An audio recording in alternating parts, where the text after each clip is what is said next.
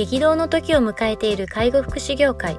ポッドキャスト介護福祉ビジネススクール松田光一のトップオブローカル。大手外資系アパレル会社のトップセールスマンから介護福祉事業経営者に転身した松田光一がこれからの介護福祉経営に求められるものについてお伝えしていきます。既存事業がうまくいかなくなってきた。今後の事業展開が不安などのお悩みを抱えている経営者の方。異業種から介護福祉業界への参入を考えている経営者の方。これからどんどん事業を拡大していこうと考えている経営者の方。など介護福祉ビジネスの入門から応用までさまざまなステージの方に楽しんでいただける番組です。こんにちは。ナビゲーターの松本真嗣です。ポッドキャスト介護福祉ビジネススクール松田光一のトップオブローカル。トップオブローカルとは介護福祉事業において地域に密着し地域に愛されることで地域のナンバーワンになることです。松田さん本日よろしくお願いします。よろしくお願いします。はい、えー、今日も早速行きたいと思っております、はい、えーと、デイサービスの経営者の方からお便りいただいております。えー、デイサービスの経営者です。地域密着型のデイを3店舗経営しています。先日、当社の管理者から、社長ってこの会社をどうしていきたいんですか？と聞かれて答えることができませんでしたと。当社はありがたいことに経営自体は安定しており、何か大きく困ったことがあるわけではありません。しかし、事業を積極的に拡大していこうということも、ましていませんと。私としても今後どうしていこうかなと考えていたところ、管理者からそのようなことを聞かれてドキッとしてしまいました。経営者としてビジョンがない状況だと思うんですがビジョンってどうしたら描けますか？というようなご質問です。うん、すごいですよね。逆に言うとビジョンがないというかそこで行って3店舗多分結果的に3店舗を運営しちゃったっていうところなんですかね。そうですよね。まあその時はビジョンがあったのかもしれないですけどね。あのこの間ある方が確か言ったんですけどもうそんなわざわざビジョンで考えなくてよくないっていうことを言ってた人がいてね。めちゃくちゃ新しいじゃんって思っちゃったんですけど、はい、ただ、まあ、TOL としての前提はいつも言ってるように理念があって指針がないとやっぱりその自分がなかったとしてもその雇ってる雇用者の方々のやっぱ指針がないことには皆さんの目標設定がやっぱりかあのないといけないと思うのでできるだけやっぱ僕はあった方がいいなとは思うんですけどもうこれもなんか前回というか今までの回でもお話したかと思うんですけどやはり自分のこの過去のまあ培ったまあ経験というか生活っていうのをもう一回思い起こしてもらってその中で必ず自分にとって例えばテンションが上がることだったりとかあ例えば野球の選手になりたかったなとか、なんか昔思い起こすことによってポジティブな部分って絶対に一つでもあると思うんですよね。そこを踏まえてなんかこう自分のこのビジョンに置き換えるっていうことを一回試してもいいんじゃないかなと思います。あとは本当に先ほども申し上げたようにビジョンなんか必要ないよねって思う人もやっぱりいるんですよね、ね、経営者の中でも、はい、だからその例えばスタッフの方に言われてドキッとしたっていうことは作んなきゃいけないんだなって思ってるから僕はドキッとしたような気がするんですけど、はい、仮にビジョンがないというのはビジョンだとすることも僕はありだと思うのでまずは目の前の利用者だったりとかスタッフまあ、雇用している方々が、まあ、安心安全かつ安定的にこう仕事ができて生活もしていけるっていうような環境を取るっていうのも一つのビジョンだと思うのでそういった部分での、まあ、視点を少しいろいろと変えてみるっていうのも大事かなと思いますしあと事業自体を大きくしていきたい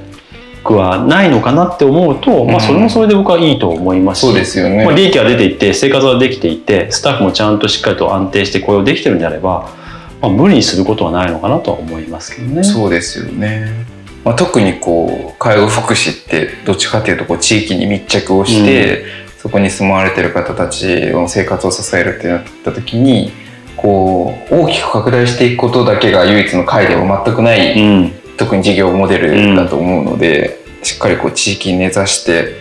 あのやっていって拡大戦略を取らずに、うん、そのこう深く掘っていくっていうのは全然ありえますよね。そうですね。例えばこう利益追求するとなかなか難しいジャンルだというふうに言われている分野ではあるとは思うんですけどまあうちなんかは特にやはり、まあ、もちろん利益はあって、まあ、みんなに還元できることではあるんですけどぱ必要とされる存在であるべきだっていうのはまあコンセプトになっているので、はそれを追求していくともう間違いなく事業展開はしていくと僕は思っているんですね。なるほど。うちもやっぱり利用している一人の方がこういうサービスがないかなっていったところをできるできないの判断で増やしていったっていうところで今に至っているので、はい。まあどっちかというとこう行動指針では理念は掲げてはいますけど、まあ基本的には必要とされるような存在で必要とされるようなサービスを展開しようというだけに軸を絞っていますから、うんうん。まあ少なからずこの経営者の方と同じような感覚は持ってるなっていうふうな部分で聞いてはいましたけどね。なるほどですね。こうビジョンがないっていうこと自体が別にいいじゃんっていうのってなんかどういう文脈から出てきた話だったんですか？どうなんですかね？なんかこうビジョンビジョン掲げろみたいな世の中的ななんかありますよとね。ころから多分相反したっていうか、はい。まあそんなの必要ないんじゃない？みたいなところはい。が出てるのかな？というふうな思いもあったりとか、はまあとにかくその何かこう重しを乗せるみたいなこういった責任を持ってやっぱりこう社会と向き合わなきゃいけないっていうような体制を取る必要があるのかっていうような、うんなんかそういった部分の疑問がやっぱりその背景にあるのかなとかいろいろ考えましたけど。でも単純にそれを聞くことによって僕もそうだよなってちょっと思っちゃったんですよね。なんか無理にっていうかビジョンっていうのはずっと軸としてあってもいいけども常に変わってもいいんじゃないかなっていう発想にありました。ああ、なるほどです、ね。例えば1週間のこの目標だけども2週間後これでもいいかなとか。いうところあと来年はこういった方針にしようとか理念にしようとかっていうのもあってもいいかなってなるとそれこそビジョンイコールずっと変わらない指針っていうよりは、まあ、常に変わってもいいもしくはなくてもいいっていうような発想に変わるのかなって思いながら僕の中の引き出しがちょっと増えた一瞬ではありましたね。なるほどですね。まあ、確かになんかちょっとなんかビジョン進歩ってありますよね。うん理念とか、うんビジョンとかビジョンがないのにその経営なんかするなとか、ありますよね。まあ、それこそふ古い政治家さんがよく言うような形だと思うんですけどちゃんと思いを持って接しなさいとそれがやっぱり相手にずっと伝えるんだって言いながらも時代背景が変わってるんだと僕はそれは変えなきゃいけないと僕は思っていて。うんなのにずっと昔からこうなんだからこうやるべきだっていうようなべき論的なところって結構なんかこうかざすというかかざすってちょっと語弊があるなうんとそれをずっと伝えていくっていう人たちも一定数いたりするところにちょっと今の僕は時代には合ってないなって思う時がありますね。なるほどですね。なんかこれはちょっと起業家である松田さんに聞きたいんですけど、はいこうなんていうんですかこう起業するそのモチベーションになる根本のところってそんなにこうなんていうんですか純粋じゃないパターンもあるじゃないですか。うんうんうん。なんか女の子にモテたいとか、あはいはいはい。金持ちになりたいとか、うんうん。いい車乗りたいとか。いい車乗りたいとか、当然そういうなんか個人的なこう欲望っていうか、うんうんうん。そういうのを叶えるための手段としてうん。起業して社長になって会社で威嚇するんだっていうようなところからスタートする方も当然いらっしゃいますうんよね。うんうんでそうなった時になんかこうビジョンって結構綺麗じゃないですか。うん。社会とのこう、うん。社会でどうありたいかみたいなうん。のを掲げるパターンが多いと思うんですけど、なんかそのなんていうんですかねこう経営者としてのエゴみたいなところを、うん。なんかどどこまでこうなんていうんですか許容するというかなんか事業やってること自体をってある種経営者のエゴの部分もあるわけですよね。うんうんうんうん。なんかそれってどこまでこう自分なりにこう認めていくものなのかっていうのがどうなんだろうなと思いまあーすごくそれ毎回僕も思うし例えば新しく起業しますっていう人の相談を受けるとか、す。はもう起業して成功してる人たちの中でもいろんなジャンルがいる中で僕いつも自分に置き換えて考える場合、い。はい。やっぱりそのエゴっていうのを出していいか悪いかっていうところに僕は行き着くんですよね。はいはいはい。そうするといいとするキャラクターと悪いとするキャラクターを僕見間違えちゃダメだと思ってるんですよ。ああ、それも社長って自身のそうです。社長っていうのをやりたいとして、そこのおプロセスが、えー女の子にモテたい車あいい車に乗りたいお金持ちになりたい。これ多分大概みんなあると思うんですね、はでもそれを前面に出す人と出していい人と出しちゃいけない人出すことによってモチベーションを上げていって人をこうやって引っ張っていく人となるほど。やっぱり自分に合うキャラクターで選択しなきゃいけないのとなるほど。やっぱり僕なんだかんだ今のその全世界を見ての有名な起業家の方々を見るとやっぱり一定した論理理論と見せ方が全く変わらない状況っていう人が僕は成功するっていう部分があって例えばスティーブ・ジョブズもそうですし、マーク・ザッカーバーグもそうですしえっとアマゾンの社長さんもそうですけどとにかく、はい。はい、もう例えば見え方 T シャツ同じ。車そんな必要ないだけども企業としては成長させていきたいっていう部分での理念の部分がおあの強あの思いが強いからそれが先行していけば最終的には僕はお金が入ってくると思ってるんですけどもやっぱこう虚勢を張る方々って自分に自信がないと相反するようなところを見せてる気がするので僕はやっぱり一定な理論は一定にずっと同じように伝えていくことが大事であってエゴを出すか出さないかっていうのはその人は出したければ出してもいいですけどもやっぱり客観的に目線のもと僕は自分を演じながら出していくことは大事じゃないかなっていうふうに思いますね。例えば、うんと、極端な話最近の芸能界でいくと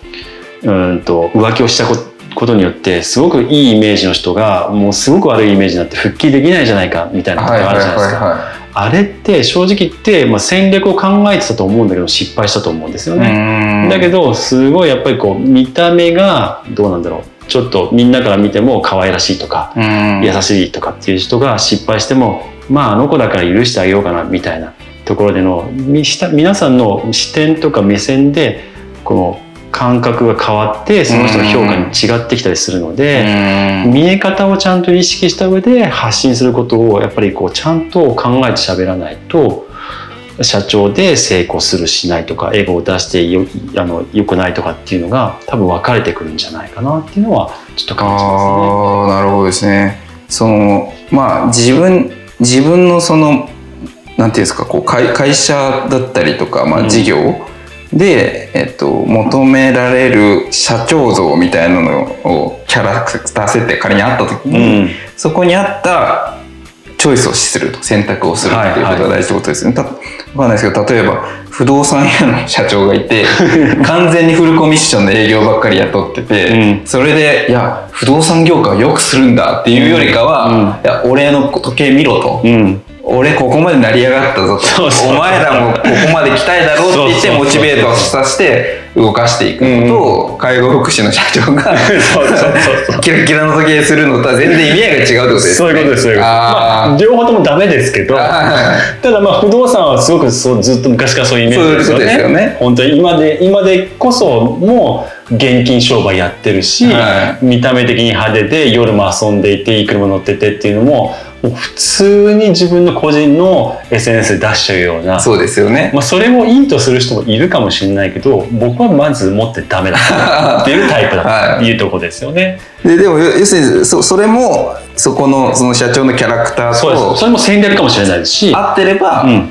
あのそれに共感してくれる職員が入ってくれるし。そ,、ねうん、それをできない人がやっても絶対に合わない。しあそういうことですね、うん、だからそれをやりたいっていうか人のこと関係ない「ゴーイングマイウェイだよ」っていう人の方が一定数成功してる人もいます。けど失敗したら一気に落ちますね。そういうことですよね、はい、ああなるほどなるほど。じゃあその辺のそのまあ当然根本となるそのなんていうんですかこういい車乗りたいみたいな話とかっていうのは、うん、まあ当然なないっていう方はあんまいないのかなと思ういないと思いますし、ね、逆に最初にやっぱり起業していって世の中のためにやりたいと思ってお金を持ってきたらやっぱ一定の、まあ、有能とされている起業家の方もやっぱり土地を買う家を買う、うん、車も買うっていうふうにやっているのでそれなりにそのそれは何でやってるかってやっぱもちろんあの経済にとっての有益な行動だと思うし、うん、かつここの会社に入ってこういうことをすればこういうふうになるんだっていうような意思表示にもなるので、うん、僕は必要だと思うんですけどそれを露骨に見せるとかいうことに関してはあんまり僕はあのいいとは思えない、なるほどですね。はあ、なるほどですね。そのそこのなんていうんですかエゴのエゴというかそこの部分と個人的なそのありたいライフスタイルみたいなところとその法人として行きたいビジョンみたいなのが、うん、なんかどこまでこうリンクするものなのかなっていうのをちょっと思ってて、うんうん、そうですね。今やっぱりその、えーと、会社として存続するためにはやはり、えーと、いいあのいい人材が入ってくれて成長していくと思うとするならば、まあ、単純に僕はいつも思うのが僕だったらこの会社に入りたいかなっていう風な感覚を持った時にまずはやっぱり代表者がどんなことをやってるかどんな話をしてるかでどんなスタッフがいるかっていうとこがやっぱり意識が強くなってくるので、はい、そこにさっき言ったようにもう金木じゃらじゃらで 遊んでるような社長さんがいてそれをいいとする人がいけばそこはいいと思いますけど大半そこは選ばれないっていうような時代になってきているとするならそこをもっての行動指針とか理念っていう部分に置き換えるっていうのもあるかなと思うんですよね。あなるほどですね。やっぱそのこう事業をどうしていきたいかみたいなところからのある種逆算的なところも考えながら、うん、こうビジョンみたいなのをこうどうみんなに伝えていくかっていうところが重要になるし、うん、まあ、ビジョンがなないないというかこう未来を遠く未来を描かなくても足元の利用者さん目の前の利用者さんとしっかり向き合うんだっていうところを大事にするっていうそれをまあビジョンというか理念にするっていうことも当然できるし。そうですね。もうこれ言葉のあやだと思うんですよね、ビジョンっていうふうに置き換えれるし何でも。あ確かに。理念だろうが指針だろうがそれを言えば多分理念と指針になるのでそんなにその横横文字のカタカナのビジョンってなっちゃうとなんか難しく考えちゃうけど僕にとっては毎日毎晩考えることってこれだなって思ったことが僕はビジョンとして出してもいいんじゃないかなって思うと、そんなにそのないきゃダメとか。うんとしっかり考えなきゃいけないかっていうよりは常に考えてることって何かなっていうことに集中集着すればそういうことですね。それがもうずっとあそうだ過去振り返ってもずっとこれ考えたなっていうのが僕はビジョンだと思うそういうことですね。なんかビジョンっていうとどうしてもなんか遠く先の未来を見据えるみたいななんかちょっと言葉の響きがありますけど、うん、そういうことも当然あるけど自分の中にあるこうぶれない価値観とか軸みたいなのが結局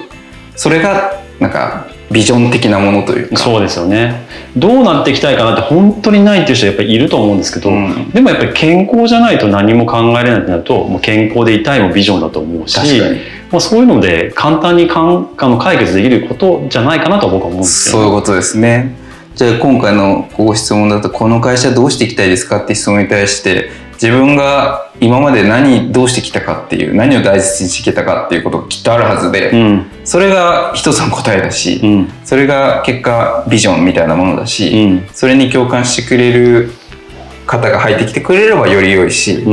それに合ったその言葉だったりだとかあのライフスタイルを選択していくっていうところがこう安定した経営につながっていくっていうそうですね。まあどどちらにしてもなくてないし今のままでいいっていうことがもし仮に答えだとするならば全然それは話でいいと思います。ただしそれをいいとか悪いとかっていう評価するのは他人だってことだけ忘れないでくださいね。なるほどです、ね、そういったことによってここはビジョンないんだって言って離職につながるかもしれないし不安になったりとかして大半は多分そっちになると思うので、はい、だったらやっぱり作った方がいいんじゃないか会社のためにっていうふうに考えを置き換えてもいいかもしれないですね。なるほどですね。いや、いや、深い話になりましたね。面白いですね。面白いですね、はい。なるほど。こういうちょっと曖昧なものほど、ちょっとあれですね、しっかりこう、考えてやっていかないといけないかなっていうところもありますね。はい。はい、わかりました。では本日は以上とさせていただきます。ありがとうございました。ありがとうございました。ポッドキャスト介護福祉ビジネススクール松田光一のトップオブローカル番組では介護福祉サービスに関するご質問を当番組の専用ウェブサイトより募集しております番組 URL よりサイトへアクセスし質問のバナーから所定のフォームへ入力の上送信をお願いします。URL は http コロンスラッシュスラッシュ sense かっこセンスハイフン world かっこワールド .com かっこコムになります。皆様のご質問をお待ちしております。